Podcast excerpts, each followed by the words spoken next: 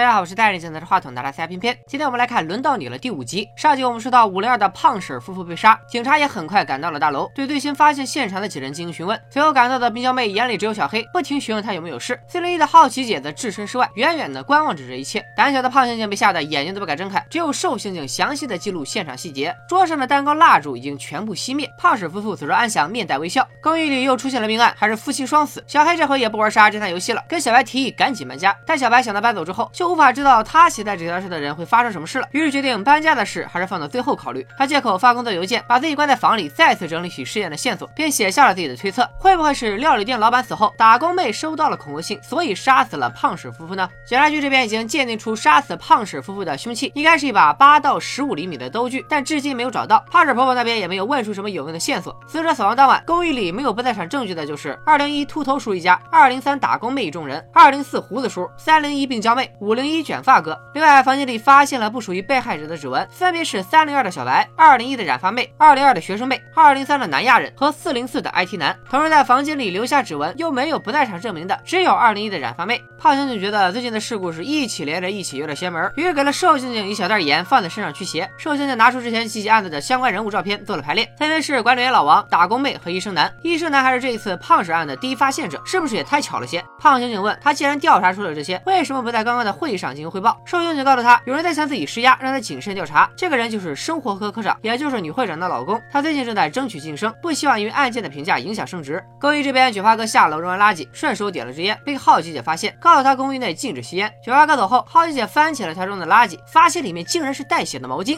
小白决定把游戏的事告诉警察，方便警察尽快破案。因为他发现胖婶家蛋糕上的名牌只有一个单纯的名字，就和他们抽中的纸条一样。正常来说，蛋糕上肯定得写着祝某某人生日快乐才对。似乎是凶手故意暗示大家要遵守游戏规则。女主妇也同意报警，但又担心自己写了纸条会承担教唆杀人的罪名。这时，病娇妹忍不住问他：“你之前说过纸条上写着自己的名字，害怕被杀，但现在比起被杀，却更担心会不会成为共犯？该不会你就是凶手吧？”正说着，耿直叔突然赶了过来。学生妹觉得大家一点都不统一，那就听听耿直叔怎么说。耿直叔看着学生妹愣了好一会儿，他说自己调查过了，大家应该不会被捕，只不过这段时间会被视为嫌疑人。医生男明显很怕报警，说这种事要是被媒体知道了，会有大麻烦，舆论肯定会说这栋大楼是杀人公寓，里面的居民都是嫌犯，还会配上惊悚的标题大做文章。到时候孩子们会被认为是杀人犯的孩子，公寓也会因为变成凶宅，房价大跌。毕娇妹看医生男这么拼命解释，觉得他也很可疑。女主妇讽刺他，在场的人只有他最轻松，说不定他才是凶手。于是大家都开始互相怀疑。毕娇妹说，像女主妇这种不愿意报警的人才更可疑，气得女主妇当场拍桌子。学生妹赶紧打圆场说，之前还有人拍桌子受伤，就是秃头叔当众开车耿直叔拍桌子那次。其实回忆之后，耿直叔就因为用力过猛进行了冰敷。现在听学生妹这么一说，耿直叔赶紧承认拍桌子受伤的是自己，还说当时不应该那么冲动。大家问起耿直叔在楼道按的监控都拍到了什么，耿直叔却说监控都已经撤了。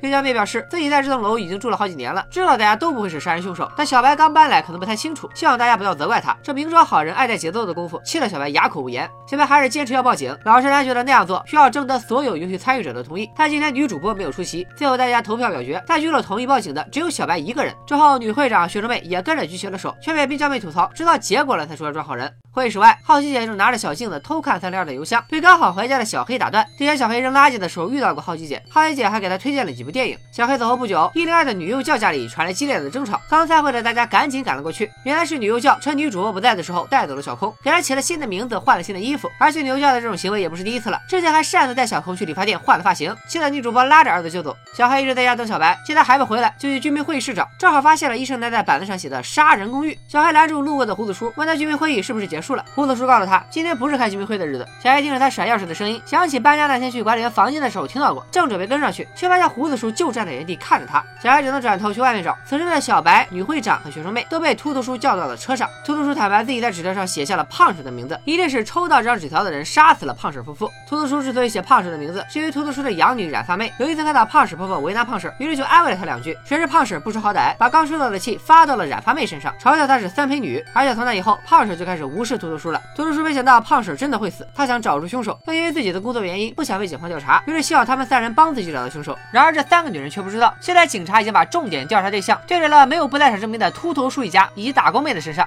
秃头叔曾因敲诈而多次被捕，是个说谎不眨眼的人。同时，瘦刑警也发现现场的蛋糕上少了名字牌，但发现店员说过他们是不会忘记放名牌的。胖刑警却觉得名字牌这种东西不见了，肯定就是被吃掉了。小白来到打工妹家想要打探消息，刚好遇到五零二在搬家。原来是胖婶婆婆被亲戚送去了养老院。搬家的身影里还有四零四的 IT 男。女会长表示，没想到 IT 男和胖婶家还有交情。晚上，医生男登录自己以前的社交网站，想要删掉那些诅咒网红医生的留言，电脑却突然卡住，屏幕上跳出一排排杀人犯的字眼，最后还出现一张料理店老板的照片，吓得医生男差点把电脑扔出去。女会长约了小白夫妇用餐，好奇姐、胡子叔、IT 男也跟了过来，让女会长给出一个不让他们参加居民会的理由。好奇姐更是直接问他们是不是在居民会上玩了什么危险的游戏，还是小黑已经都。告诉自己了，女会长只好把游戏的事情告诉了三人。回到家，小白因为隐瞒了游戏的事情向小黑道歉，还问他是什么时候知道这件事的。小黑则说是冰妖妹告诉他的。他觉得小白瞒着他一定有自己的理由，但还是忍不住去问了好奇姐，没想到就把事情搞大了。小白解释说自己是怕小黑担心才没说，而且一开始也不知道真的会死人。小黑却表示不管小白说什么，自己都会相信，哪怕是谎言。晚上，小白趁小黑睡着之后偷偷出门，他走后不久，小黑马上醒过来也跟了上去，之后就发现了自己心爱的老婆居然和别的男人偷偷幽会，而那个人正是小黑在健身房的学员。神秘男。第二天，小黑居然没等小白起床就出了家门，只留下张纸条，说自己去晨跑完就直接去上班了。难不成是想要去找神秘男报仇？小白下楼扔垃圾的时候，好奇姐给了他一张纸条，说是从大楼里的垃圾里翻出来的，应该也是杀人游戏的目标之一。小白一看纸条，当场蒙圈了。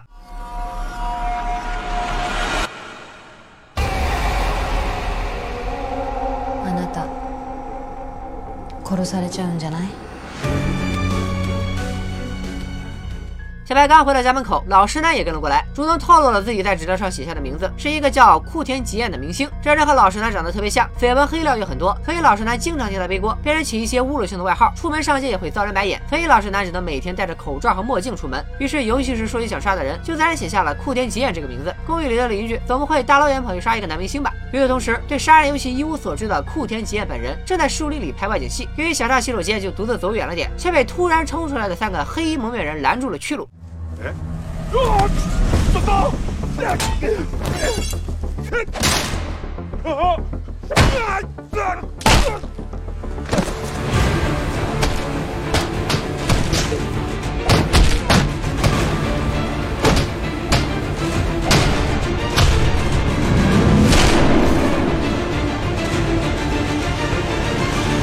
老实男还不知道自己写的人已经被杀，他又拿出了自己抽中的纸条，上面写着的名字是细川昭男。ちゃんと続けられてるじゃないですか細川さんええトレーナーさんとの相性が良かったんでしょうね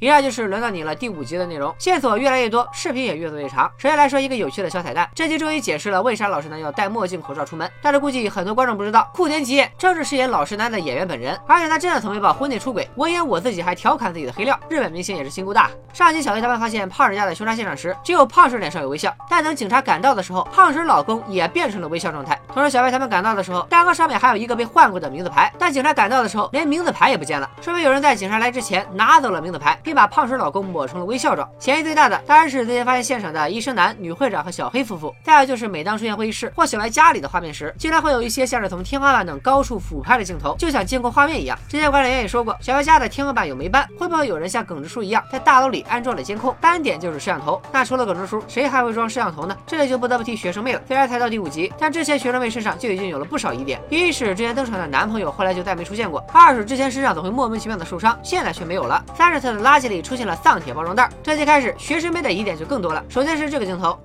皆さんにお任せします。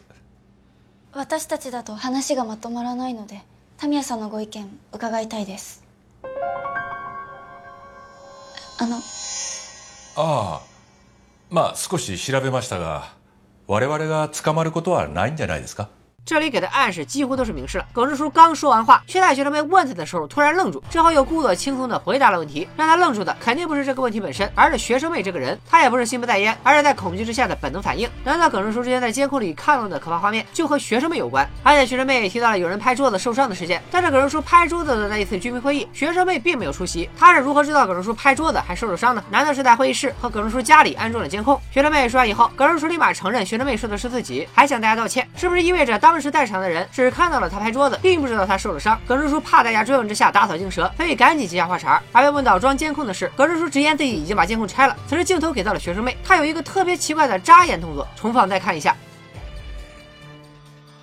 有懂微表情的同学，欢迎大家来留言弹幕。反正我现在盲猜学生妹的背后肯定藏着什么惊天大秘密。接着说四零四的 IT 男，之前小白去五零二送运动服给胖婶婆媳的时候，看到 IT 男和胖婶婆婆关系很好，但女会长似乎并不知道此事。当然也可能是因为炸肉饼事件时，IT 男把胖婶婆婆背回了家，所以俩人关系才熟了起来。但是医生男电脑明显是被黑客黑了，目前公寓里和电脑相关的职业就只有 IT 男了。最后演员库田是被三个黑人杀死的。如果真是大楼里的人动手的话，能同时出动三个人一起行凶的，就只有打工妹房间里欠了过期的朋友以及秃头叔一家了。至于浩爷姐给小白的那张写着三零二室的人的纸条，如果是参与游戏的人写下的，那想杀的自然就是小白了。谁会想着小白呢？难道是缠上小黑的冰娇妹想要杀的小白自己上位吗？小白写下的名字的是细川昭男，也就是小黑的学员神秘男。这俩人到底有什么仇什么怨呢？咱们后文书揭晓。最近轮到你了的视频是越做越长，但播放量却一期比一期低。好多人留言说一周更两集还是不过瘾，需要偏偏一口气更完。首先这部剧目前还没有完结，要一口气更完只能等到两个月之后了。而且偏偏写稿子、剪辑都是需要时间的，就算是把现在出完的剧集一次性更完，那也得花至少一个月的时间做视频。所以目前只能按现在一周两集的节奏更新。大家也可以选择等一个月，多攒个几集再看。如果本期视频转发数过五千，偏偏就爆个肝，这周六再多更一集好了。